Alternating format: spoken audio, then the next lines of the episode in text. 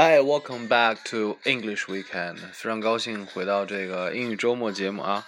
距上一次我们播音应该已经过去了一年多的时间，不是一年多的时间也没有虚度啊。我到英国读了一个书，然后呢，现在是一名英语的教师啊，所以我觉得我忖度着应该有更多的事情，有趣的事儿、有意义的事儿、有价值的事儿让大家分享。那么，所以呢，这个节目又重新开启了。这一次我真的希望啊，能够长长久久的走下去。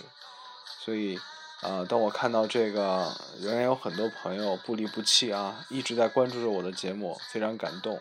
那么，我向大家保证，从今天开始，每个周末都会有非常新鲜、非常有趣的英语内容呈现在这个节目的平台上。尤其呢，这个过去一年时间呢，有很很多有意思的事情发生，比如说啊、我在英国的骑行啊。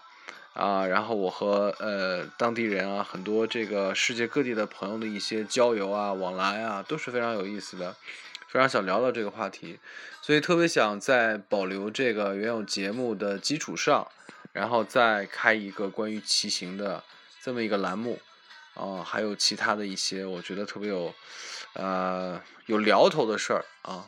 我也会可能邀请我这个生活中其他的朋友来一起到节目上来聊一聊，对吧？总之呢，就是全新的改版。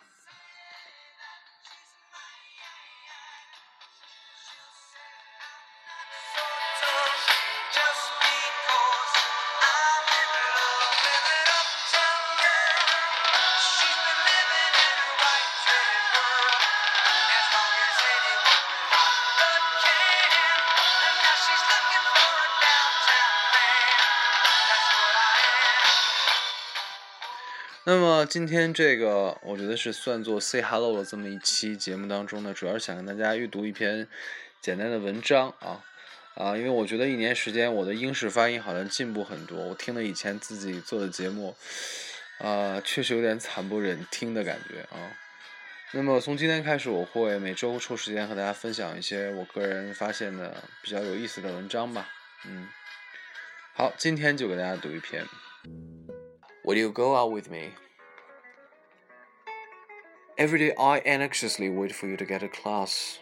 I can't wait for us to smile at each other and say good morning. Some days when you arrive only seconds before lecture begins, I'm incredibly impatient. Instead of reading the daily call, I anticipate your footsteps from behind and listen for your voice.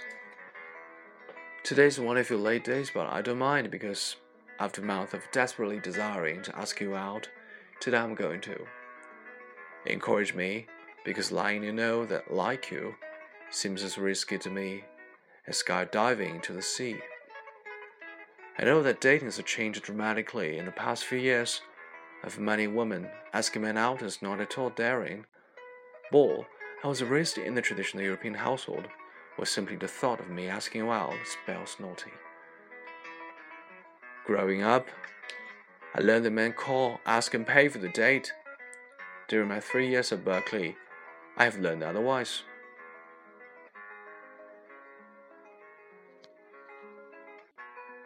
Many Berkeley women have brightened their social lives by taking initiatives with a man.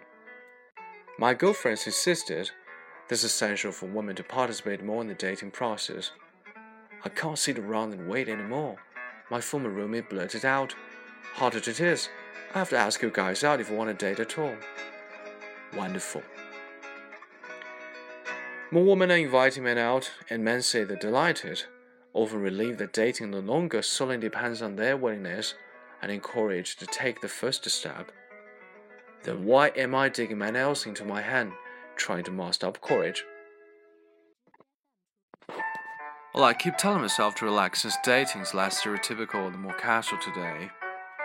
A college date means anything from studying together to sex. Most of my peers prefer casual dating anyway because it's a lot more cheap and comfortable. Students have fewer anxiety attacks when they ask somebody to play tennis than when they plan a formal dinner. They enjoy the last minute, let's make dinner together. because they not only avoid hassling with the tea and the transportation, but also don't have time to agonize.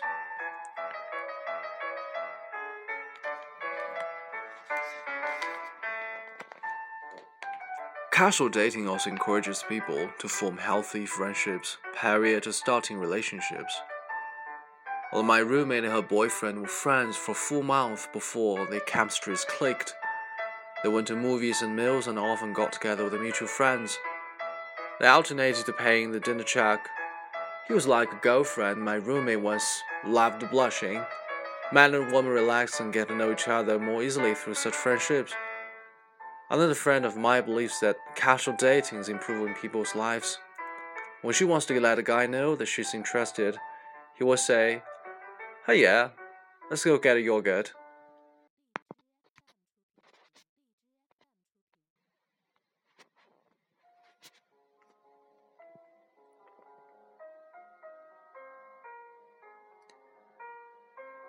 My past days have told me some things.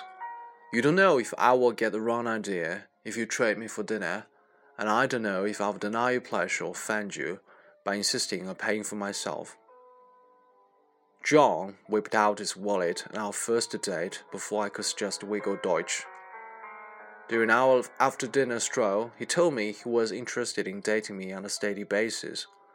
After I explained I was more in the friendship, he told me he would have understood that had I paid for my dinner. I've practically stopped trading women on dates, he said defensively. It's safer and more comfortable when we each pay for ourselves, I think. John assumed that because I graciously accepted his trade, I was in love. He was mad at himself for treating me, and I regretted allowing him to. Larry, on the other hand, blushed when I offered to pay for my meal on our first date. He unzipped my purse and flagged out my wallet, and he looked at me as if I had addressed him in a foreign language. Hesitant, I asked politely, How much do I owe you? Larry muttered, Oh, you really don't owe me anything, but if you insist. Insist? I thought. I only offered. To Larry, my gesture was a suggestion of rejection. Men and women alike are confused about who should pay and who should ask whom out. When I treasure my femininity, adore gentlemen, and delight in the traditional formal date, I also believe in equality. I'm grateful for casual dating because it's improved my social life immensely by making me an active participant in the process. Now I can not only receive roses but also give them. Casual dating is a worthwhile adventure because it works. No magic formula guarantees he will say yes. I just have to relax, be Laura, and ask him out in an unthreatening manner.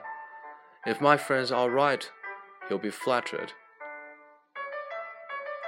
Sliding into his desk, he taps my shoulder and says, Hey Laura, what's up? Good morning, I answer with nervous chills.